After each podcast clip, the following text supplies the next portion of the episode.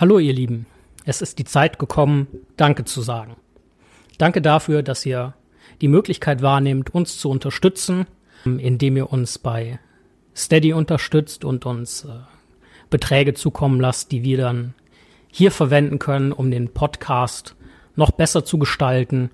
Und ja, ähm, wir sind begeistert, dass es angenommen wird und hoffen, dass wir auch entsprechend weiter unterstützt werden und auch entsprechend weiter gute Ergebnisse und noch bessere Ergebnisse liefern können. Und daher an dieser Stelle Danke an Brigitte, Raffaela, Tobias und Jutta.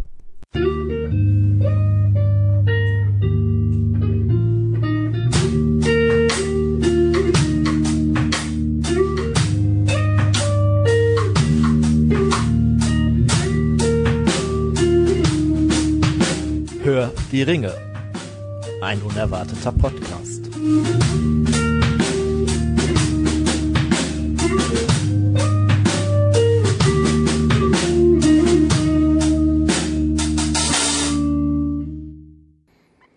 Hallo und tiefe Grüße. Da sind wir wieder. Ähm, herzlich willkommen zu einer weiteren Folge, zu einer neuen Folge Hör die Ringe, ein unerwarteter Podcast. Schön, dass ihr dabei seid, schön, dass ihr eingeschaltet habt. Wir unterhalten uns heute über Zwerge. Klein, kompakt, störrisch. Wie immer an meiner Seite Hast der du Tim und der jetzt gerade Nils. selber be beschrieben oder? In Teilen, in Teilen, Okay. ja. Klein und kompakt und störrisch trifft zu. Ähm, gut, dass ich nicht noch sowas gesagt habe wie äh, rüstig oder so. Das äh, wäre dann schon nicht mehr ganz so zutreffend. Also trotzdem an euch beide auch ein Hallo und äh, ja, Ja, hallo, auch euch da draußen. Vor den Bildschirmen. vor dem, vor dem Bildschirm. den Kopfhörern. Ihr kennt, ihr kennt das ja schon von uns. Ähm, wir haben auch diesmal wieder Genussmittel am Start. Ähm, ein schönes Pfeifenkraut und auch was zu trinken. Ich würde sagen, dann fangen wir doch mit dem Trinken an. Was haben wir denn da bekommen? Ja, wir haben das äh, Sleipnir da von äh, Beer of the Gods von der Wackenbrauerei. Ähm, warum das passt, vielleicht mal äh, vorab zuerst. Also du hast es ja gerade schon gesagt, wir unterhalten uns über Zwerge und in der nordischen Mythologie spielen ja Zwerge durchaus eine große Rolle und das Sleipnir oder Sleipnir ist ja das Pferd von dem Göttervater Odin. Äh, hat acht Beine, und hier steht drauf auf der Flasche tatsächlich, ähm, nach dem siebten Bier wirst du merken, auf sieben Beinen kann man nicht stehen. Warum das passt mit der Vergleich mit sieben und acht, das werden wir euch gleich im Laufe des, äh, des Podcastes erklären. Ansonsten haben die äh, Götter ja durchaus, also auch Odin oder Thor haben ja viele von Zwergen geschmiedete Sachen, also beispielsweise Mjölnir, der Hammer von Thor oder der Speer von Odin ist ja äh, ein Geschenk der Zwerge. Ähm, deshalb passt, dachten wir, das passt so ein bisschen mit der nordischen Mythologie. Ja, wie schmeckt es denn, Tim? Ich habe noch eine kurze Ergänzung dazu. Die Zwerge haben natürlich auch einen, äh, sind ja sehr stark auch durch die nordische Mythologie bei Tolkien äh, inspiriert. Auf jeden Fall. Ne? Also Ja. ga- ganz viele Zwergennamen stammen zum Beispiel aus der Edda. Ähm, ja, ich finde das Bier, es noch gar nicht probiert, ehrlich gesagt. Ich muss es mal probieren. Ja, es ist ähm, süffig, so ein bisschen würzig, Mhm, ein bisschen bitter, ne? ein bisschen bitter, Ja. aber hat irgendeine fruchtige Note, die ich nicht so Ich finde es auch sehr lecker. Mhm. Es fehlt vielleicht so ein bisschen, ein bisschen mehr Sch Schwung, also ein bisschen Kohlensäure haltiger oder so, aber dadurch ist es wahrscheinlich auch so süffig, ne? Das ist so ein bisschen belgisch angehaucht, finde ich. Ja, aber sehr, sehr gut. Also von mir wird es dazu äh, tatsächlich eine Empfehlung geben. Also ich bin Fan. Ja, bin ich, Wie bin ich so bei dir. Bieren. Ob ich jetzt direkt ein Fan bin, weiß ich nicht, aber ich finde, man kann es echt gut trinken.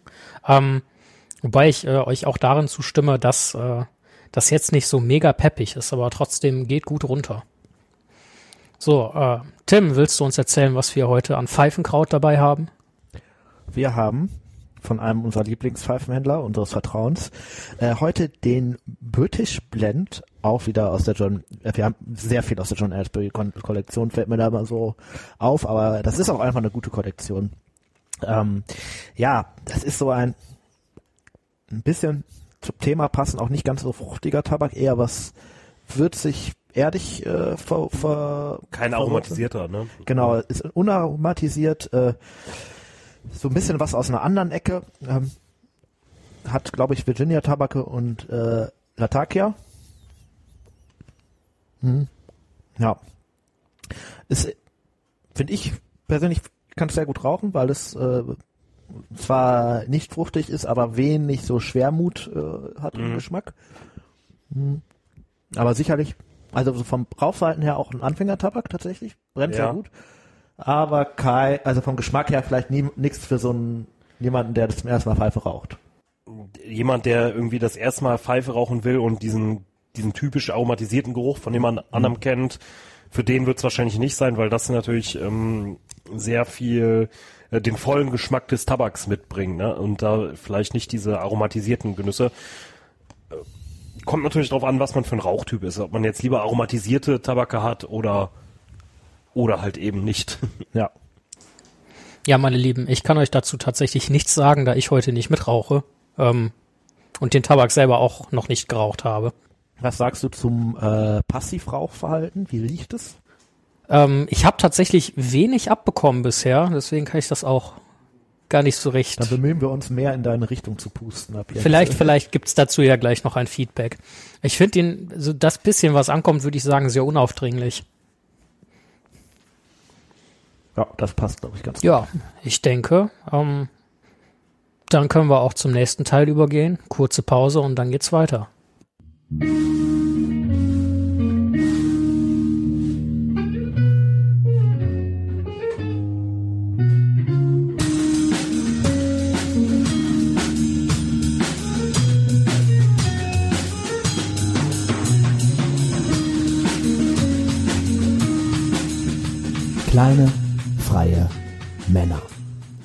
Und Frauen. So, ihr Lieben, wie ihr mit Sicherheit mitbekommen habt, äh, geht es heute um Zwerge. Ich äh, denke, wir haben das vorausgehend erwähnt. Ähm, an euch beide direkt die, ja, logische Frage. Was sind denn Zwerge? Ja, du hast es ja eben schon beschrieben. Kleine, kompakte, durchaus rüstige, störrische, aber auch tapfere, loyale, mutige Fantasiewesen. Also so ein bisschen das äh, Rittersport unter den Humanoiden. Ja, genau. Fantasiewesen Klein Wesen aus äh. Mittelerde. gute- Äh, durchaus ähm, eine humanoide Spezies Mhm. irgendwo. Also wenn man das äh, so wie Elben ja auch oder wobei das ja natürlich auf Mittelerde nicht so ganz zutrifft, weil Völlig off-topic jetzt, ne? Direkt zu Beginn mal. Aber äh, Genau. genau. sich die Elben und die Zwerge nicht eigentlich total verarscht vorkommen, wenn man von Humanoiden spricht. Die waren ja schließlich zuerst da. Genau. Die Menschen sind deutlich später auch gekommen und alle sagen immer menschenähnlich. aber da wir natürlich wahrscheinlich alle Me äh, Menschen sind, es sei denn, es hören jetzt ein paar Elben und Zwerge zu, es tut Oder uns Hobbits. leid, aber ihr seid äh, wie wir äh, humanoide Wesen.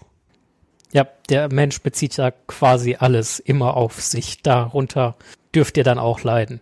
Gut, ähm, was, was haben, was macht Zwerge denn besonders? Können die irgendwas besonders gut oder auch möglicherweise gar nicht? Äh, ja, es sind Handwerk, Hand, Handwerker durch und durch, ne? Also Zwerge, ja, da müsste man jetzt wahrscheinlich schon auf den Schöpfer eingehen, ne? Um das am am besten irgendwie Ja. zu erklären. Vielleicht mit Einverständnis der Moderation greift man das ein bisschen vorweg. Ja, äh, natürlich, natürlich. Die Zwerge sind ja geschaffen worden. Ich nenne den Namen jetzt nur einmal. Äh, Aule. Ähm, das ist der Valar des, der Handwerkskunst und des Schmiedens. Äh, Der quasi warte, so warte. fast alles erschaffen hat. genau. Wie hieß der? was- Aule. Wunderbar, er hat sein zweites Mal gesagt. ähm, genau, und äh, der hat die Zwerge quasi auch ein bisschen nach seinem Ebenbild geschaffen. Ähm, und dementsprechend sind auch die Zwerge große Handwerker, auch Bergleute natürlich kennt man die äh, und äh, bringen auch da diese dafür nötigen Eigenschaften mit. Sehr durchhalte äh, fähig, Mit einem großen mechanischen Verständnis, Mhm. ne? Ähm, genau. Ähm, Ja, und äh, auch sehr widerstandsfähig gegenüber äh, äußeren Einflüssen und damit natürlich auch sehr widerstandsfähig gegen das Böse. Genau, und äh, das können die halt eben besonders gut, also Handwerker besonders gut. Wunderbar. Ähm, gibt es, also wie, wie, wie können wir uns die Zwerge vorstellen, so von, von ihrer gesellschaftlichen Struktur her, von vielleicht auch verschiedenen Völkern? Gibt es da irgendwie Stämme oder Clans? Ich weiß, ihr habt euch im Vorfeld da äh, ausgiebig informiert, deswegen ja, bin ich kommen ganz wir tatsächlich gespannt. nochmal auf den Bierbezug, den wir eben ja äh, gebracht haben. Und zwar steht ja auf der Flasche von dem Sleipnir, was wir heute trinken, auf äh, sieben Beinen kann man nicht stehen, da Sleipnir ja achtbeinig ist. Auf die Zwerge trifft das nicht so ganz zu, da die Zwerge zu siebt waren, als sie erschaffen wurden von Tim. Vielleicht Äh, willst du es von nochmal Aule und damit ja quasi zu acht. Der ist dann quasi Nummer acht. noch mal bitte. Das, Von Aule und Ja. Aule plus sieben Zwergenväter sind acht Personen. Ja, genau, aber in ähm, manchen oder es wird ja auch teilweise beschrieben, dass es einen achten, einen achten Zwergenstamm gibt. Also es sind sieben Urväter. Es wird aber ja noch ein Achter beschrieben, und zwar die verstoßenen Zwerge, die allerdings 500 äh, im ersten Zeitalter irgendwie... Die Kleinzwerge, ne? Genau. Die, die sind ziemlich interessant. Die, Ja, ku kurze Frage, äh, die kleinen Zwerge? ja, Was, was hat es denn damit Also auf Zwerge sich? impliziert ja quasi, dass sie klein sind. ne? Ja, vielleicht sind das die Vorfahren von den Hobbits. Nee, die haben damit eigentlich relativ wenig zu tun. Ähm, das sind tatsächlich dann noch mal kleinere Zwerge, die man nicht so richtig erkennen kann. Äh, die kommen im ersten Zeitalter einmal kurz vor in der Geschichte von Turin äh, und sterben da wahrscheinlich auch aus. Und da gibt es nur, ich glaube, drei namentlich bekannte äh, und auch sonst eigentlich keine namentlich unbekannten. Also sind das eher so Gartenzwerge statt so Mittelerde-Zwerge? Ja, vielleicht. Ja. Aber um nochmal drauf zurückzukommen, also sieben Zwergen-Urväter kennen wir. Die, der bekannteste ist ähm, ja Durin äh, und damit auch Durins Volk, was wir halt so kennen. Ähm, Aule hat dann tatsächlich äh, den Zwergen Leben eingehaucht, obwohl er es eigentlich nicht durfte. Das war ja Iluvatar vorbehalten oder auch Eru. Ähm, als der aber erkannte, wie sehr Aule sich in sein Werk da verliebt hatte, hat er ihm quasi zugestanden, okay, dann behalt die Zwerge, ich verändere sie auch nicht, aber ich äh, schenke denen quasi auch weil er erkannt hat, dass er das im Guten gemacht hat. Ne? Genau, genau, das ist ganz so wie, wichtig. Äh, Melkor beispielsweise, ne, auf den wir bestimmt auch nochmal irgendwann zu sprechen kommen, der äh, ja Völker erschaffen wollte, um sie zu unterjochen. Genau. Ähm, ja, auf jeden Fall Durin, der bekannteste. Ähm, und natürlich dann noch, den er auch alleine irgendwo dann schlafen gelegt hat, weil die Elben zuerst Mittelerde bevölkern sollten oder äh, generell die Welt, Ada. Ähm, und die anderen Zwergenstämme, da kann der Tim euch gleich mal sagen, welche das waren, die hat er immer zu zweit quasi äh, schlafen gelegt in verschiedenen Gebirge. Also Durin hat er, wie heißt denn der Berg da oben?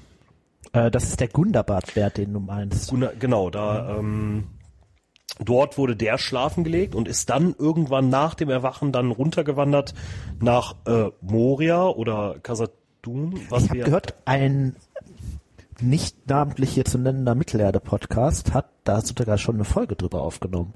ja genau. Die aber zum Zeitpunkt, wo wir das jetzt hier aufnehmen, noch gar nicht veröffentlicht ist. Ja, aber, aber wenn, wenn ihr die Leute das, das jetzt hören, hört, werdet ihr wissen, es ist äh, genau. Hört doch mal rein in die letzte Folge über Moria. Und dort werdet ihr auch noch mal ein bisschen mehr dazu erfahren. Tim, möchtest du vielleicht noch mal die anderen äh, Zwergenstämme Genau, also benennen? die Zwerge von Durin, das sind die Langbärte, nur noch um das äh, voll zu vervollständigen oder häufig auch einfach Durins Volk genannt. Ähm, das sind übrigens auch die Zwerge, von denen man das meiste mitkriegt, so im äh, Mittelerde.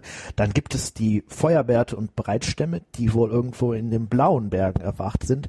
Die spielen zum Beispiel eine Rolle im ersten Zeitalter. Ähm, Die damals noch viel, viel größer waren, die blauen Berge, ne? genau. Also die blauen Berge ja quasi hinter dem Auen oder westlich westlich, Auenlandes. vom Auenland noch, ja, ne? Genau. Ähm, und dann gibt es noch vier Stämme, wo man eigentlich gar nicht genau weiß, wo die platziert waren. Die werden irgendwo im Osten gewesen sein, irgendwo in Ruhen. Das sind zum einen die Eisenfäuste und die Steifbärte, die zusammen erwacht sind, und die Schwarzschmiede und die Steinfüße. Also kann man eigentlich festhalten, so vieles, was nach Osten geht, bleibt da auch verschütt. So wie zum Beispiel auch zwei der Istari. Vielleicht gibt es da irgendwo einen großen Pool. Mm. Ja, jein. Also ich meine, man weiß schon, also man weiß da schon mehr von denen als von den Istaris. Ne? Also es ist ja schon bekannt, dass die äh, diese Zwerge haben ja durchaus mitgekämpft in großen Zwergenkriegen und hatten aber wahrscheinlich nur, weil sie im Osten waren und dadurch eher gegen Sauron und Ostlinge etc. zu kämpfen hatten, äh, wahrscheinlich durchaus viel, viel mehr Probleme. Interessante, interessante These auf es jeden wird Fall. sicherlich Verbindungen auch zwischen den einzelnen Sterben, Zwergenstämmen gegeben haben. Irgendwann werden die sich auch natürlich vermischt haben, ne? Also die werden nicht ewig irgendwie. Da gibt es tatsächlich eine ganz interessante Sage zu, ähm, um schon mal vorwegzugreifen. Also es gibt ja diese sieben Väter der Zwerge und der vom ersten Volk ist Durin und die haben ja diese Prophezeiung, dass Durin siebenmal wieder aufersteht sozusagen, also wiedergeboren wird in einer anderen, in einem anderen Körper. Ähm, und diese Durins, außer dem äh, letzten, heiraten jeweils eine Frau aus einem anderen St Zwergenstamm, sodass am Ende alle Zwerge sozusagen in, in Durins Volk Verbindungen zu den anderen Stämmen haben. genau, vermischt sind, ne? Ansonsten, wie kann man sich Zwerge äußerlich noch vorstellen? Klein, bärtig, langhaarig. Also bärtig ist, glaube ich, tatsächlich sehr, sehr wichtig, ne? Ja, Es sehr lange gibt, glaube ich, keinen Bericht irgendwie oder beschrieben von, außer von zwangsrasierten Zwergen. Wo hast du denn was von zwangsrasierten Ja. Gelesen? Gute das Frage. irgendwo mal äh, im Internet tatsächlich gelesen und dass diese sich dann aber tatsächlich äh, lieber umbringen äh, würden in Recherchen. Aber ich kenne jetzt nicht die Quellenangabe. Okay, krass. Okay, Das habe ich noch nie gehört. Habe ich äh, auch absolut noch nie gehört, aber sehr interessant. So, ähm, wie ihr schon gesagt habt, die Langbärte oder Durins Volk ähm, sind ja das quasi prominenteste Zwergenvolk. Ähm, wie, was, was, was ist denn äh, bei denen so abgegangen? Weil Durin wird ja quasi auch als der oberste oder vielleicht auch besonderste Zwerg quasi geschaffen. Wie ist denn so der Geschichtsverlauf von denen? Weil Also ich sage nur ein Wort, Moria und Casadum. Ähm, das, nein, also jetzt klingt es so, als seien das irgendwelche Besessene. Nein, also die Geschichte äh, von Durins Volk ist natürlich zu ganz großen Teilen die von Moria, wobei auch da später wahrscheinlich Zwerge aus anderen Stämmen gelebt haben.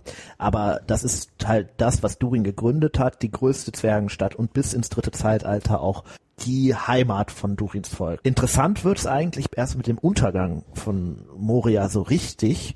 Ähm, was vorher passiert, haben wir ja schon in der letzten Folge beleuchtet, äh, weil damit ist Durins Volk das größte und ich sag mal wichtigste Zwergenvolk auf einmal ein ja verstoßenes Volk, was ähm, seiner Heimat erstmal beraubt ist und eigentlich auch nie wieder so richtig eine Heimat findet, sondern sich so ein bisschen verteilt. Die Zwerge äh, fangen dann an, äh, sich eine neue Heimat zu suchen und finden die auch im Erebor, dem einsamen Berg, ähm, der äh, ja, den man ja schon aus dem Hobbit kennt zum Beispiel, ähm, und sind da dann eigentlich erstmal ein bisschen glücklich und dann kommt natürlich Smaug und äh, vertreibt die. Zwischendrin siedeln sich auch ein paar Zwerge im Grauen Gebirge an, also im, ganz im Norden von Mhm. Mittelerde und bauen da Erze ab, werden aber am Ende auch alle von den Drachen vertrieben. Ähm, und einige Zwerge äh, aus Durins Volk gehen tatsächlich auch in die Eisenberge ne, und äh, leben da. Und äh, das sind dann die, die unter Deins Führung am Ende dann äh, Wobei man ja da dazu sagen muss, Zwerge bewegen sich tatsächlich gar nicht so gerne. Ne? Also sie verlassen nicht gerne ihr Zuhause oder ihren Berg, sondern immer nur aus äh, größter Not heraus äh, ziehen die um, in Anführungsstrichen, und äh, suchen sich dann eben ein neues Zuhause. Also freiwillig würden die sich eigentlich nicht irgendwie auf die Suche nach einem neuen Zuhause machen, was glaube ich auch ganz wichtig ist, um dieses Volk einfach zu beschreiben, dass es halt immer irgendwo auch ein bisschen Vertriebene Ja, es gibt sind. im dritten Zeit, also das, deswegen, die eigentlich war das so, ein von Anfang an, ein Zwergenvater gründet eine Stadt und da leben die dann. Die aus Durins Volk, die Zwerge haben halt das Problem, am Ende sind die an fünf Orten insgesamt in Moria, da werden sie vom Balrog vertrieben. Ähm, dann im Erebor, wo sie dann schon irgendwann anfangen tatsächlich so ein bisschen aufzuteilen und zum einen das Graue Gebirge zu besiedeln und auch die Eisenberge. In den Eisenbergen bleiben sie relativ unbehelligt. Im Grauen Gebirge werden sie von den Drachen erschlagen, vertrieben, äh, Gesnackt. genau gesnackt. Ähm, Im Erebor dann ja auch durch Smaug, auch wenn er dann irgendwann zurückerobert wird. Und in den Blauen Bergen, das war für die Zwerge immer nur so eine Ausweichstelle, Stelle, wo die dann ja auch zu größten Teil ihre Zwergenhallen verlassen, als sie den Erebor wieder bekommen. Äh, die Zahl 5 stimmt übrigens nicht ganz, ist mir gerade eingefallen. Es gibt noch ein sechstes, sechsten Bereich. Äh, viele vertriebene Zwerge haben tatsächlich in Dunland gewohnt, als die Zwergenreiche alle platt waren und die eigentlich nur noch in den grauen Gebirgen und in den im Eisenbergen äh, gelebt haben. Ja, Ja, ähm, interessant, viel Stoff zu den Zwergen. Ich hoffe, ihr seid jetzt fürs Erste informiert. Ähm, worüber ich gerne noch sprechen würde. Ähm, bisher sind ja eigentlich eher coole Eigenschaften der Zwerge äh, benannt worden. Aber die Zwerge sind ja auch durchaus ein bisschen gierig und obsessiv. Ähm, Was ja auch zu großen Teilen, zumindest bei Durins Volk, jetzt für sehr viele Probleme gesorgt hat. Ne? Man möchte an das Erwecken des Balrogs denken oder auch an den, die Drachenangriffe, die ja sicherlich nicht passiert hätten, wenn, wenn die nicht so viel Gold besessen hätten, die Zwerge. Worauf glaubt ihr, geht das zurück? Hat Aule da einfach nicht gut genug gearbeitet? Nö, ich denke, er hatte vielleicht da auch nicht so den Blick für ein, auch, ähm, also auch, dass die Zwerge die Natur nicht so zu schätzen wissen, was ja durchaus so ist. Aufgrund der Zwerge sind ja die Ents erschaffen worden mhm. von Aules Frau. Yavanna, ne, die so ein bisschen die Oder Naturgottin ist. Auf Wunsch ja. von Yavanna, um eben ihre Schöpfung, also die genau die Natur, Natur eben zu behüten, weil sie wusste, okay, die Zwerge werden sich genauso wahrscheinlich wie Aule nicht so sehr um die, wobei der Aule natürlich ja auch viel Natur, Berge etc. mit seiner Handwerkskunst erschaffen hat. Ja. Ähm, aber ihm war das einfach nicht so wichtig und den Zwergen war es auch einfach wichtiger, was Neues zu erschaffen und die Pflanzen waren ihnen halt, ja, und komplett egal. Vor ne? allem ja auch zu schmieden. Und um zu schmieden brauchst du Feuer. Genau. Und wenn du im Berg keine Kohle hast, dann nimmst du halt Holz von draußen aus dem Wald. Und wenn du immer mehr schmiedest und immer mehr, brauchst du mehr Bäume brauchst du mehr, mehr Brennstoff. Das ist richtig. Also die Vorläufer Sarumans irgendwie, haben die auch äh, Urukreis irgendwo? nee, aber das ist eine sehr interessante Parallele, weil Saruman ja tatsächlich ursprünglich ein Schüler auch von Aule war. Ne? Also genau. Womit wir wieder bei meiner äh, Frage wären. Sauron tatsächlich übrigens als kleiner äh, History-Exkurs ja. History-Exkurs äh, Mittelerde. Ihr seht, wir haben ein äh, bisschen gepaukt. Oder ist, ist der Aule vielleicht doch nicht so äh, gut unterwegs mit dem, was er schöpft und ausbildet? Mm, ja, das würde ich glaube ich so nicht sagen. Aber ich denke, er hatte einfach einige prominente Fehlschläge. Mm, ja, genau.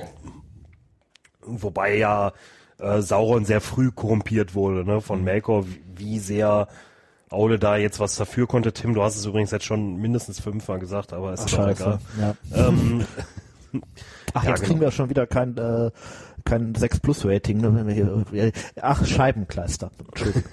oh. ach so, okay. Ähm, ja, so wie, die Zwerge, also sind ja nicht das einzige Volk in Mittelerde, obviously. Ne? Über Hobbits haben wir ja schon sehr viel geredet.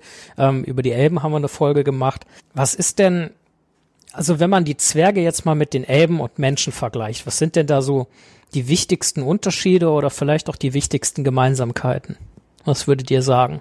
Ja, sie gehören auf jeden Fall zur Seite des Guten. Das ist so, also. Ja, grundsätzlich. Grundsätzlich die, der Seite ja. des Guten angehörend die Geschichte zwischen Elben und Zwergen ist natürlich eine von ja viel Zwist auch geprägt. Wobei am Anfang waren die ja durchaus verbündet und befreundet. Ne? Das ist ja mhm. erst entstanden quasi ja aufgrund von Gier. Ne? Wir hatten es ja eben angesprochen, die mhm. Zwerge. Ja, äh, übrigens nicht nur Gier der El Zwerge, ne, sondern also erster Konflikt war ja der um den Silmaril, den dann mhm. äh, Tingol am Ende gewinnt, ist jetzt eine Geschichte aus dem ersten Zeitalter, da kann wahrscheinlich jetzt nicht jeder was mit einfangen, aber im Endeffekt war das so, dass der äh, sich einen von diesen Zimaril in sein Reich geholt hat, weil er halt den haben wollte und sich dann mit den Zwergen darum gestritten hat und da ist dann halt so der erste Krieg zwischen Elben und Zwergen ausgebrochen. Ähm, das heißt, es sind nicht nur die Zwerge, die da so gierig waren, muss man sagen. Ne? Ja. Ähm, ja, ansonsten Gemeinsamkeiten. Ja, ist natürlich schwierig. Wir haben weil, das ja in der Legolas und Zwergen Folge schon so ein bisschen angesprochen. Die sind Elben und Zwerge sind sie schon sehr unterschiedlich eigentlich. Ne? Ja. Gibt Elben, die sind den Zwergen vielleicht ein bisschen ähnlicher. Und Zwergen, die den Elben ähnlicher sind. Ne? Das ist natürlich dann so eine Einzelfallentscheidung, aber ja. grundsätzlich wohnen die halt unterm Berg. äh, kümmern sich mehr um das, was unterm Berg ist, bauen da irgendwas ab und was oben geschieht, interessiert die jetzt nicht ja, so stark. Also äh, ihr müsst es mir ein bisschen nachsehen, wenn ich äh, hier Fragen stelle, die gegebenenfalls in der vorherigen Folge schon beantwortet wurden. Ähm, wie ihr vermutlich festgestellt habt, äh, konnte ich an der Folge leider nicht mitwirken. Ähm, deswegen Und seht du es hast mir die auch nach. tatsächlich noch nicht gehört, ne? Weil Ich habe die noch nicht äh, gehört, nein, ist, ja. tatsächlich. Das äh, kommt dann erst, wenn ich die Kapitelmarken machen muss ähm, und die Folge fertig geschnitten ist. Äh, eine Gemeinsamkeit, die mir auf jeden Fall einfällt, ist, dass beides sehr kunstfertige Völker sind. Ähm, weil das ist ja auch etwas, worin die Elben äh, ja bockstark sind und die Zwerge ebenso. Und äh, beide sind zumindest langlebiger als die Menschen. Über die Menschen haben wir jetzt in dem Vergleich noch gar nicht gesprochen. Ähm, und da fällt mir halt als erstes auch ein, mal, unter, mal abgesehen davon, dass es halt von der körperlichen Statur, Gestalt und auch vom Aussehen große Unterschiede gibt. Aber im Gegensatz zu den Menschen leben die Zwerge lang und im Gegensatz zur Unsterblichkeit der Elben dann doch eher kurz. Wobei man auch sagen kann, Gemeinsamkeit zwischen Elben und Zwergen, beides sind halt schwindende Völker, die irgendwann Mittelerde verlassen und die Menschen halt nicht.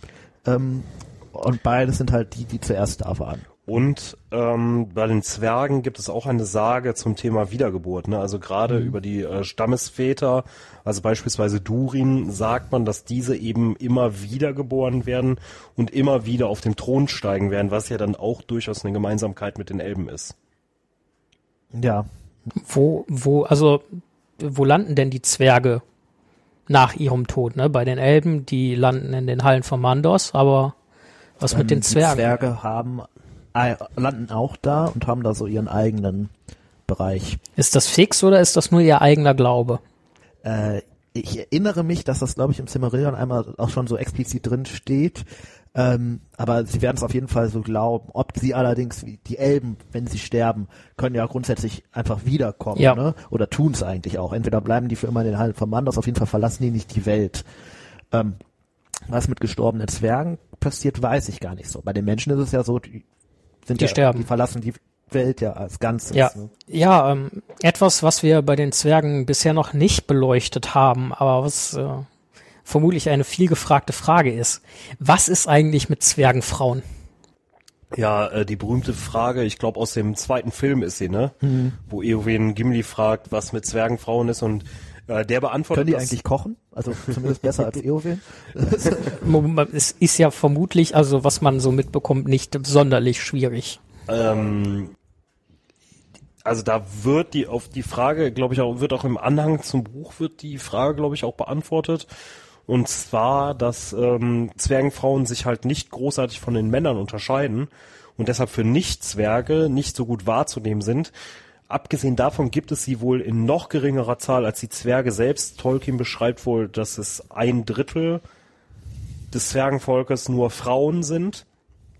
Und dann noch muss man noch dazu sagen, dass sie noch unlieber als äh, ihre männlichen Vertreter ihrer Rasse noch äh, unlieber die Hallen verlassen, also die eigenen Hallen, sondern eher gern zu Hause bleiben in den Tiefen der Höhlen, in Sicherheit und deshalb eben für Nicht-Zwerge noch seltener anzutreffen sind. Wie weit man das jetzt ähm, als stimmig ansehen kann, dass es wirklich nur ein Drittel des Zwergenvolkes Frauen sind, also zu aller Zeit, weil die Zwerge werden ja nicht zu aller Zeit schwindend gewesen sein und ich denke mal, das Verhältnis wird ja immer gleich gewesen sein. Äh, gut, das ist natürlich dann irgendwo auch ähm, Schwer zu sagen, so, ne? Genau. Das ist halt die Frage, was ist tatsächlich Freiheit des Realität Autors in dann Mittelerde und irgendwo was auch, ist ne? nur so das, was die anderen Völker mitbekommen. genau. Ja. Auf jeden Fall sind die ja auch den Männern dann so ähnlich, dass das eigentlich von außen für das ist immer ungeübte Auge äh, nicht zu unterscheiden ist. Vielleicht war Gimli auch eine Zwergenfrau. Durchaus möglich. Ja, wobei er wird, ja als Gloins Sohn beschrieben, insofern könnte man vielleicht davon ausgehen, äh, Es gibt tatsächlich eine bekannte äh, Zwergenfrau, die beschrieben wird, und zwar ist das die Mutter von, ähm, ach jetzt komme ich Kili nicht auf den, Kili, ne? äh, Das genau, Kili und, äh, genau, Kili und Kili, ähm, die äh, ja in irgendeinem Verwandtschaftsverhältnis zu Thorin Das steht. ist die Schwester. Die Schwester dem- und die wird, meine ich, auch namentlich sogar Ja, erwähnt. Und, ich meine, sie heißt Dies, soweit ich weiß. Ähm, ja. ich, ja. Aber weitere Erwähnungen finden Zwergenfrauen nicht. Wobei, äh, mir Gut, fällt Gimli muss ja eine Mutter haben. Ob die jetzt erwähnt wird, weiß ich gar nicht. Ich glaube nicht. Wir haben vorher mal nachgeschaut. Also Gimli war unseres Wissens nicht verheiratet und hatte auch äh, keine Kinder, wobei wir dazu auch Aussagen gefunden haben, dass es, äh, dass Zwergenfrauen wohl genauso störrisch und stur wie ihre männlichen Vertreter sind und dass ähm, es da ja seltener auch durchaus zu heiraten kommt. Also äh, wenn sich da zwei gefunden haben, dann muss es auch wirklich passen. Und das ist wohl gar nicht so einfach. Ist ja vielleicht auch nicht ganz so einfach, äh, wenn man erstmal rausfinden muss, welches Geschlecht der andere hat, äh, kann das ja durchaus zu Problemen bei der Partnerwahl. So. Wobei- da stellt sich ja ein das ja bisschen wohl- die Frage, Zwerge wie die das das- dann machen. Zwerge können das ja wohl unterscheiden. Sagen sie. Vielleicht wollen sie auch die äh, möglicherweise nach außen hin etwas seltsam anmutende Wahrheit verbergen. So es denn anders sei, als sie behaupten. Ähm, ja. Äh, Wir haben ja davon gesprochen, ne? es gibt äh, sieben Zwergenvölker und diesen sieben Zwergenvölkern, für die Zwerge gab es sieben Ringe, die äh, Sauron der Verräter ihnen ja gab. Ähm, also wir können, denke ich, schon davon ausgehen, dass jedes Zwergenvolk einen Ring erhalten hat. Gerade Ja, wo du schon sagtest, dass die. Zwerge ja quasi an festen Orten ihre Reiche gegründet haben. Aber wovon wir noch nichts gehört haben, dass es irgendwelche Zwergenringgeister oder Zwergen-Nazguls gibt. Warum werden Zwerge nicht zu Nazguls? Mal unabhängig davon, dass einige Zwerge ja von Drachen gefressen wurden und die Ringe damit. Also es sind ja drei Zwergenringe, die quasi übrig bleiben. Vier Ja. werden von, äh, von den Drachen zerstört oder gefressen oder einverleibt, was auch immer, weil die Drachen ja auch eine gewisse Affinität zu den Ringen besitzen. Und ansonsten funktionieren einfach äh, Zwerge nicht wie Menschen. Zwerge sind halt eben dadurch, dass sie nicht von Iluvatar, sondern eben von Aule erschaffen worden sind, äh, mechanischer. Sie sind nicht, ähm, ja, sie sind nicht äh, genauso auch innerlich zu sehen. Also sie funktionieren auch von ihrem äh, Wesen her nicht wie Menschen. Und haben- hat sie ja auch deutlich widerständiger äh, Genau, gegenüber dem Bösen extra konzipiert. und haben daher eben keine, äh, nicht diese Affinität, was aber die Ringe ja wohl tun, da haben wir uns ja letzte Folge schon durchaus drüber unterhalten, ist halt, ähm, Ich weiß, Die- worauf du hinaus willst. ist die, äh, die Gier zu verstärken, also die schlechten Eigenschaften, die den Zwergen eh schon an Hand gegeben wurde, nochmal zu verstärken. Und noch ein weiterer Punkt ist tatsächlich, Zwerge haben ein ganz anderes Machtverständnis als Menschen, Elben oder Sauron. Bei denen ist, also bei normalerweise so für uns ist ja Macht, irgendjemand beherrscht jemand anderen. Zwerge sind da viel, ja, materieller eigentlich sogar. Und äh, das Problem ist halt, dass das mit diesem veränderten Macht gibt. Also Sauron kann mit einem Ring, den er schmiedet, um jemanden zu beherrschen, einen Zwerg nicht beherrschen, wenn der Zwerg das nicht will. Dafür sind die viel zu stur und dafür ist denen das auch eigentlich viel zu egal. Weil der Punkt bei den Ringen der Macht ist ja, zum einen wirst du dadurch beherrscht, durch Sauron, ne? und äh, zum anderen ähm, kriegt, verleihen die dir aber auch ja selber Macht. Und das ist für die Zwerge wahrscheinlich gar nicht so entscheidend gewesen, sondern bei denen ist es dann eher auf diese Gierschiene äh, übergeflossen. Es ist ja jetzt nun mal so, dass als die sieben Ringe der Macht geschmiedet wurden, es ja gar nicht klar war, dass die Zwerge die bekommen haben. Deswegen konnte Sauron die wahrscheinlich auch nicht so richtig an die Zwerge anpassen, sondern der hat die ja dann später gecached und dann an die Zwerge verteilt. Ja. Ja, Aber es war jetzt wahrscheinlich ja nicht so, als die die geschmiedet haben, die Elben, dass sie gedacht haben, auch den Ring kriegt mal irgendwann ein Zwerg. Ja, Deswegen äh, funktionieren die einfach nicht, weil die nicht für Zwerge so passend sind. Ja.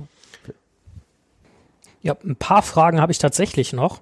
Ähm, deswegen würde ich sagen, machen wir damit auch direkt weiter. Ähm, ihr habt schon angedeutet, logischerweise, dass ihr in der letzten Folge darüber gesprochen habt, also über Moria oder über Khazad-dûm. Ähm, etwas, äh, was sich mir aber so aufdrängt als Frage und vielleicht kommen wir trotzdem dazu, das nochmal ein bisschen zu erläutern. Ähm, die Zwerge, insbesondere Durins Volk, ähm, gründen die ja Khazad-dûm oder Moria und ähm, kehren ja obgleich sie mehrfach vertrieben werden, beziehungsweise auch mehrere Anläufe der Rückeroberung ja scheitern, immer wieder dahin zurück. Sind die jetzt einfach nur besonders stur? Ist das besonders prestigeträchtig oder sind die einfach da ein bisschen wahnsinnig? So nach dem Motto, ähm, immer dasselbe versuchen und ein anderes Ergebnis erwarten. Ja, also ich möchte äh, präzise antworten und sage sowohl als auch. also hervorragend. Äh, zum einen ist Moria nun mal nicht nur die Heimat von Durins Volk, sondern kurzer gedanklicher Exkurs. In Moria leben eigentlich ja auch noch zwei weitere Zwergenvölker, weil die Zwerge aus den blauen Bergen, aus Belegost und Norgrod, die kehren, kommen ja irgendwann auch darüber, weil diese beiden Zwergenstädte gehen unter im ersten Zeitalter und die Zwerge, die da übrig sind, suchen sich eine neue Heimat und das ist zu ganz großen Teilen halt Moria. Ähm, und deswegen ist das eigentlich nicht nur die Heimat eines Zwergenvolkes, sondern von drei. So, das ist so Punkt eins. Punkt zwei ist, das ist normal, das ist trotzdem auch noch das größte Zwergenkönigreich, so deren heilige Hallen, so ein bisschen so das Jerusalem für die. Mhm. Und äh, ja, der dritte Punkt ist halt einfach äh, Mithril. Ne, haben wir in der letzten Folge schon angesprochen. Gier dann ja. auch wieder, ne? Gier, genau. Äh, ja. Äh, und diese Kombination führt halt dazu, dass die Zwerge das äh, halt immer wieder äh, versuchen, dahin zurückzukommen. Trotz Balrog, Orks und äh, Pippin. Ja. Ja, wunderbar. Gut, dass wir das nochmal, also meiner Meinung nach gut, dass wir das nochmal angeschnitten haben. Ähm, ja, dann ist die Frage, was bleibt denn von den Zwergen quasi im dritten Zeitalter? Ähm, was dabei vielleicht ganz interessant ist zu erwähnen, auch die Zwerge, auch wenn das vielleicht nicht so prominent bekannt ist, haben ja im dritten Zeitalter auch quasi im Ringkrieg mitgekämpft, weil auch Sauron die Zwerge ja angegriffen hat. Ja, sogar vorher noch. Ne? Es gibt ein anderes entscheidendes Zeitalter, also außer jetzt den Untergang von Moria, ne? das ist ja, ja, ja. für die so das, ne? aber ein anderes entscheidendes äh, Ereignis im dritten Zeitalter, das ist der Krieg der Zwerge gegen die Orks, der wahrscheinlich nicht nur von Durins Volk gekämpft wurde, sondern von allen, allen Zwergen, die so über waren. Ähm, das gründet sich darauf, dass ein Ork in Moria, das ist Azog, äh, jetzt nicht ja. der Hobbit-Film Azog, sondern der, der Original der Azog eigentlich, ja. ähm, Thor, den Großvater von Thorin, also den König von Durins Volk zu diesem Zeitpunkt, äh, ermordet hat und die Leiche halt irgendwie so geschändet hat. Der hat da quasi wie so, so in die Stirn seinen Namen reingeritzt. Äh, so und das wie, so wie man die Zwerge leichter Zorro-Verschnitt quasi. Ja, ja, so ein Zorro mit äh, so einem seltsamen Arm. Zorok. Zorok. äh, und das konnten die Zwerge halt nicht hinnehmen und zwar nicht nur Durins Volk, sondern eigentlich alle Zwerge mussten das, so wie, ich glaube, ich hoffe, das ist jetzt auch ein bisschen so klar geworden, wie wir die Zwerge beschreiben, müssen das als Beleidigung auffassen.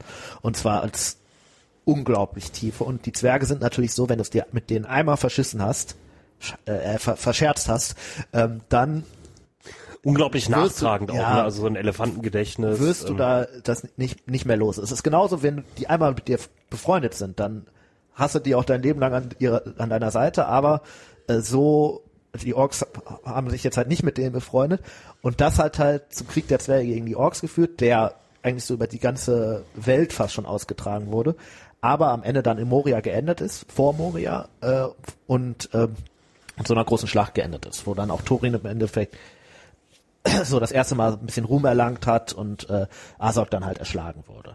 Und das führte halt zum einen dazu, dass die Zwerge natürlich geschwächt sind, aber die Orks noch viel mehr. Was dazu führte, dass ja so ein bisschen mehr Frieden in der Welt herrschen konnte. Ja. So, jetzt ist ja die Frage gewesen eigentlich, Entschuldigung, äh, was bleibt am Ende des dritten Zeitalters von den äh, Zwergen? Oder generell im dritten, ja. ja genau. Ähm, das ist natürlich zum einen Moria als Ruine, und zum Zweiten halt, der, also der entscheidende Punkt ist der Erebor. Ne? Der ist ein großer Machtfaktor gerade im Norden des äh, von, von Mittelerde ja. und führt ja auch dazu, dass Sauron da oben halt nicht machen kann, was er will, sondern erstmal immer an diesen Zwergen vorbei muss. Und äh, das ist natürlich dann schon irgendwie auch ein entscheidender Punkt, auch in Gandalfs Plänen dann so, ne, wie er den Widerstand gegen Sauron organisiert.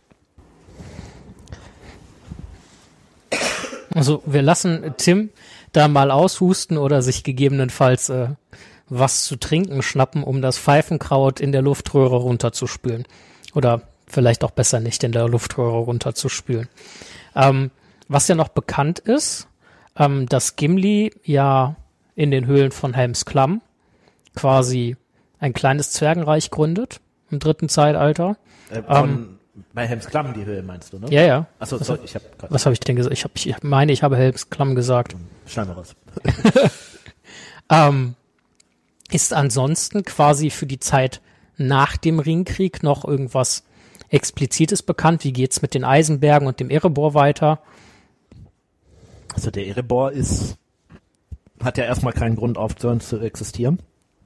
Weil den gibt's halt und der ist ein großes Zwergenkönigreich und da wird jetzt nicht so viel ähm, mit passieren. Erstmal irgendwann wird er sicherlich auch verlassen, ne? aber erstmal wird er weiter existieren. Die Eisenberge werden wahrscheinlich so ein bisschen immer weiter Richtung Erebor abwandern, ähm, aber auch die gibt es eigentlich, soweit ich weiß, am Ende des dritten Zeitalters noch. Ähm, ja, und was mit den ganzen anderen Zwergen ist, weiß man gar nicht so richtig, ne? Was jetzt mit den ganzen äh, Schwarzschmieden und äh, Feuerbärden und so weiter passiert. Wahrscheinlich, da sie ein schwindendes Volk sind, ähm, dass sie einfach aufgrund ihrer eigenen, in Anführungsstrichen, Unfruchtbarkeit irgendwann Ja, zugrunde gehen. Ja, wahrscheinlich, ja. Ist halt Ja. so am ehesten zu vermuten, da es sie ja heute nicht mehr gibt.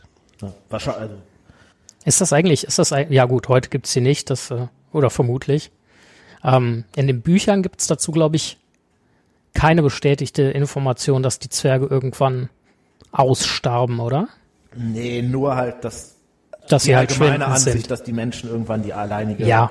Rasse sozusagen sind, aber äh, so richtig Zeitpunkt oder jetzt auch wie bei den Elben, dass man sagt, irgendwann sind alle übers Meer gezogen, gibt's nicht. Das ist eigentlich ein bisschen traurig, ne? Die Elben sterben ja so gesehen nicht aus, sondern ziehen Ja. einfach weg. Und die Zwerge, ähm, verschwinden einfach nach und nach. Ähm, ja, ich habe hier eine äh, quasi Mitleserfrage. Wer war der größte Zwerg, den es je gab? Ich nehme an, es wird ja auf die Körpergröße angespielt. Ist jetzt die Frage, ob das ähm, wie für Hobbits irgendwie, wenn man größer ist, dass man dann äh, was Besonderes ist oder ob es besser ist, eher klein zu sein. in den Minen stößt du dir sehr schnell den Kopf, wenn du äh, größer bist. Ne? Ich weiß, also um auf die Frage zu antworten, ich habe da keine Antwort drauf. Ich glaube, es ist nie irgendwo ein Zwerg als explizit größer als andere dargestellt worden. Also der kleinste ist sicherlich eine, sind die kleinen Zwerge, ne? Also zum Beispiel Mime wäre da zu nennen. Der größte, ähm, hätte ich jetzt erstmal spontan keine Antwort drauf. Du sprichst schon an Kleinzwerge, willst du es nochmal erläutern? Äh, ja, die kleinen Zwerge sind halt dieses achte Volk, Ja. was er jetzt irgendwie meinte. Wobei halt auch nicht klar ist, ist das vielleicht auch einfach nur eine Untergruppe von irgendeinem anderen Volk, ähm, die halt äh, im ersten Zeitalter quasi schon fast ausgestorben waren. Kann es sein, dass sie zu Gartenzwergen wurden und jetzt überall in Deutschland in Vorgärten stehen? Ja, vielleicht, aber es ist eher unwahrscheinlich, würde ich sagen. Ähm, ja, die Kleinzwerge sind halt, also das, das erste das Mal, wenn man von äh, denen hört, Kleinzwerge beschreibt das deren Körpergröße oder? Ja, äh, also oder auch generelle Statur, ne? Also die sind so wahrscheinlich sogar noch kleiner gewesen als Hobbits, wobei die beiden Völker nie zu einer Zeit gelebt haben. Ähm, ja, und die sind in, zum ersten Zeitpunkt, wo man von denen was liest, gibt es noch drei Vertreter und die sterben dann. Also äh, die, die können nicht so die Riesenrolle in Mittelerde gespielt haben, sagen wir es mal so. Wenn zu der Frage mit der Größe, das ist ja vielleicht eine, hat da irgendein Zuhörer vielleicht eine Antwort drauf? Das wäre ja eine Möglichkeit, dass man da uns mal äh, informiert, dass es, das würde uns, also mich würde es interessieren, ob es da mal irgendwas gab. Ich weiß es ehrlich gesagt nicht. Mich würde einfach nur interessieren, ob Tolkien sich vielleicht dabei äh, schon irgendwie was gedacht hat, so Verwandtschaftsgrad von Hobbits und Zwergen? Zwergen, weil er die ja auch im Hobbit so als beide als wichtige Gruppe, also die Zwergen spielen eine viel, viel wichtigere Ja. Gruppe als die Elben. Wobei natürlich die Zwerge und die Hobbits eigentlich grundverschieden sind, ne? Also so von ihrem Wesen her, von der Körpergröße nicht. Ja. Aber Hobbits, denen geht's um Pflanzen, Le Lebendes. Die sind nicht gierig, die sind, Ackerbau, ne? Ja, die sind eher zufrieden, ne? die sind eher mit dem, was sie zufrieden, haben. die sind auch nicht so, also Zwerge, das ist ja, also eine Horde Zwerge hörst du Vielleicht waren die 20 Mal kleinen ein. Zwerge ja äh, Zwerge mit guten Eigenschaften, wurden deshalb von den anderen Zwergen verstoßen. Vielleicht, aber Zwerge haben keine haarigen Füße, sondern haarige Gesichter. Das- Wobei es ja Das auch ist da kaum Hobbitstämme von der gibt, die äh, Bärte haben. ja, Also, aber ähm, nicht so, also Sowas, ja, das Keine, keine Zwergenwerte. Ähm, fallen euch noch irgendwelche Punkte ein, jetzt gerade zum Thema, außer dem üblichen? Weil ich hätte jetzt tatsächlich auch erstmal nix dabei. Wir hoffen natürlich, dass wir euch die Zwerge etwas näher bringen konnten, wenn ihr noch irgendwelche Fragen haben solltet Man oder muss natürlich dazu Anregungen. sagen, das ist jetzt bei Weitem nicht vollständig, ne? Also da, Zwerge jetzt vollständig zu beschreiben, also mit den verschiedenen Stämmen oder so. Das haben wir auch bei den Elben nicht gemacht, sondern es geht ja wirklich Elben rein um den Überblick. Wir sind jetzt bei den Elben nicht drauf eingegangen, was da im ersten Zeitalter eigentlich alles abging. Äh, Genau, also nur bevor uns irgendwelche äh, Briefe oder Mails wieder erreichen, Ja. äh, ihr hättet aber das und das noch sagen müssen. Also wir, wir wissen, dass es nicht vollständig ist. Nee, das wollten wir ne, also im damit ersten sagen. Zeitalter spielen die Zwerge nicht die Riesenrolle wie die Elben, aber trotzdem eine sehr wichtige. Kämpfen auch da schon gegen Melkor. Ja. Sind natürlich auch so ein bisschen, das ist noch eine Gemeinsamkeit, die mir gerade eingefallen ist. Wir hatten ja irgendwie mal vor 20 Minuten Gemeinsamkeit zwischen Genau. Elben und Zwergen. Beide sind natürlich, was so Orks und das Böse angeht, so deren, äh, sie sind sich richtig Spinnefeind. Menschen und Orks eigentlich, naja, ne, äh, aber Zwerge und Elben hassen die halt wirklich. Ja, Wobei man bei den Abgrundtief. Zwergen natürlich die Frage stellen könnte, hassen die die Orks nur, weil das verderbte Elben sind? Oder gibt's da noch andere Gründe? Das ist eine gute Frage, aber vielleicht nicht für jetzt. Ähm, ich weiß gar nicht, wo ich eben angesetzt hatte. Ähm, auf jeden Fall, wir hoffen, der Überblick über die Zwerge ähm, gibt euch erstmal ein gutes Bild davon. Vielleicht gibt's irgendwann mehr, vielleicht gehen wir irgendwann mal mehr in die Tiefe, ihr versteht.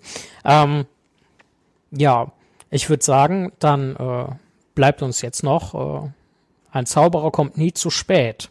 So, Gandalf und die Zwerge.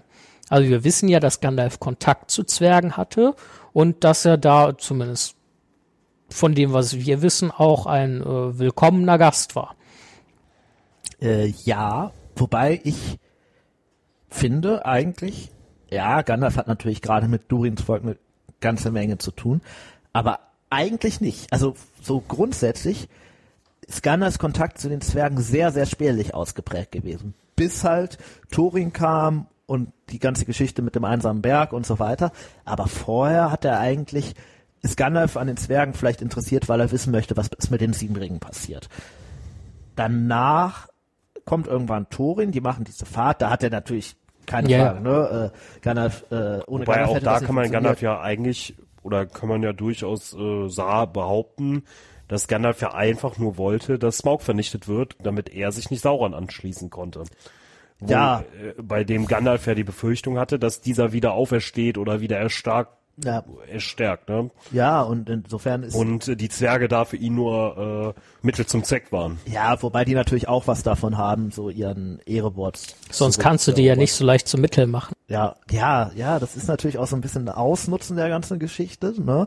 Also, wobei auch, also ich, wahrscheinlich werden die Zwerge sowieso losgezogen, ne? Gandalf hat natürlich das Entscheidende, weswegen die überhaupt losziehen, ist ja eigentlich, dass er diese Karte und den Schlüssel hat von Threin, die er dann Thorin gibt, wo man dann so gucken kann, ja, es gibt wenigstens eine geheime Tür, wie man irgendwie in den Berg reinkommt. Deswegen lohnt es sich vielleicht dahin zu ziehen. Ähm, am Ende ist er natürlich für Durins Volk insofern sehr wichtig, dass er halt dafür sorgt, dass der Erebor wieder äh, zustande kommt. Ähm, ob er jemals kon also äh, und ein zweiter Punkt tatsächlich, also sorgt er sowohl für die Tötung des Drachens als auch des Balrogs, was dann gegebenenfalls irgendwann eine Wiederbesiedlung von Moria äh, realistischer erscheinen lässt, Ja. irgendwann im vierten Zeitalter. Guter Punkt. Ähm, aber zu den, also sonst hat er eigentlich in diesen Zu den, 100 zu den Jahren, Zwergenvölkern außer zu Durins Volk nicht so wirklich zu den Kontakt. anderen eigentlich gar nicht, soweit ich weiß. Ist uns, ist uns auch nichts bekannt großartig, ne? Es gibt auch eigentlich, also okay, Gandalf kann man sagen, das ist so ein bisschen der Elbenzauberer, der sich um die Elben kümmert. Ne? Saruman war immer so ein bisschen der Menschenzauberer, der so mit denen da ähm, am Start ist. Radagast so der für die Natur. Ähm, Aber die, die Zwerge hatten nicht so wirklich einen Zauberer. Man könnte natürlich jetzt überlegen, hm, was ist mit den blauen Zauberern? Die sind ja auch nach Osten gegangen. Vielleicht lief da irgendwie was, aber so einen richtigen Zwergzauberer gibt's gar nicht. Die sind so ein bisschen vergessen worden von den Valar, vielleicht als die Istari zusammengestellt wurden. Liegt es vielleicht auch einfach daran, dass die, äh, dass die Zwerge eben nicht die Iuvatas äh, Schöpfung sind quasi? Ja, Aber wobei, also Gandalf wurde ja auch von, äh, ach sag schnell, äh, ja, ja, nee, ähm, also Gandalf wurde ja von Manwe im Prinzip geschickt oder mit Radar und der mit Radagast ja auch Ja. nochmal, ne, so als Ja. Beschützung. Also und wenn die nicht an es wäre das halt wenn Volk ihres Mannes denkt, äh, Es wäre halt, wenn irgendwie Sarumans Aufgabe gewesen, ne? Weil der halt eigentlich auch von Aula ausgewählt wurde. Den, jetzt habe ich schon wieder gesagt, den Namen. Jetzt, mittlerweile ist er vielleicht im Gedächtnis geblieben, also dem Erschaffer der Zwerge, ähm, oder dem Ideengeber für die Zwerge. Ähm, aber Saruman hat sich eigentlich, ich wüsste nicht von irgendeinem Kontakt zwischen Saruman und den Zwergen, soweit ich weiß. Ja, ich habe da jetzt gerade auch nichts auf dem Schirm. Vielleicht wisst ihr das ja, ob Saruman und die Zwerge mal näheren Kontakt hatten, gerade wenn Zwerge teilweise auch in Dunland gewohnt haben, also bei Saruman um die Ecke. In etwa. Ja, das, der, die, also Isengard ist ja an, am Fuße des Nebelgebirges, ne? Also durchaus nicht so weit weg von den Zwergen. Ja. Gut, ähm, dann war's das für heute auch schon wieder. Ähm, ich würde sagen, dann noch die ganzen obligatorischen Aufrufe, wie lest die Bücher, guckt die Filme, hört die Hörbücher. Folgt uns auf Instagram. ja, äh, besucht unsere Website. Lasst uns doch ein Steady-Abonnent, äh, äh, Abonnement, Abonnement. da, Abonnement, äh, da, ähm, ja, Ja, vielen Dank fürs Zuhören. Ähm, vielen Dank für jedwedes Feedback, äh, jedwede Kritik und äh, selbstverständlich auch für jedwede Unterstützung, ob bei Steady oder auch möglicherweise nicht bei Steady. Äh, wir hören uns dann in der nächsten Folge wieder und ja, wir wünschen euch alles Gute. Bis dann. tschö. Tschüss. Tschüss.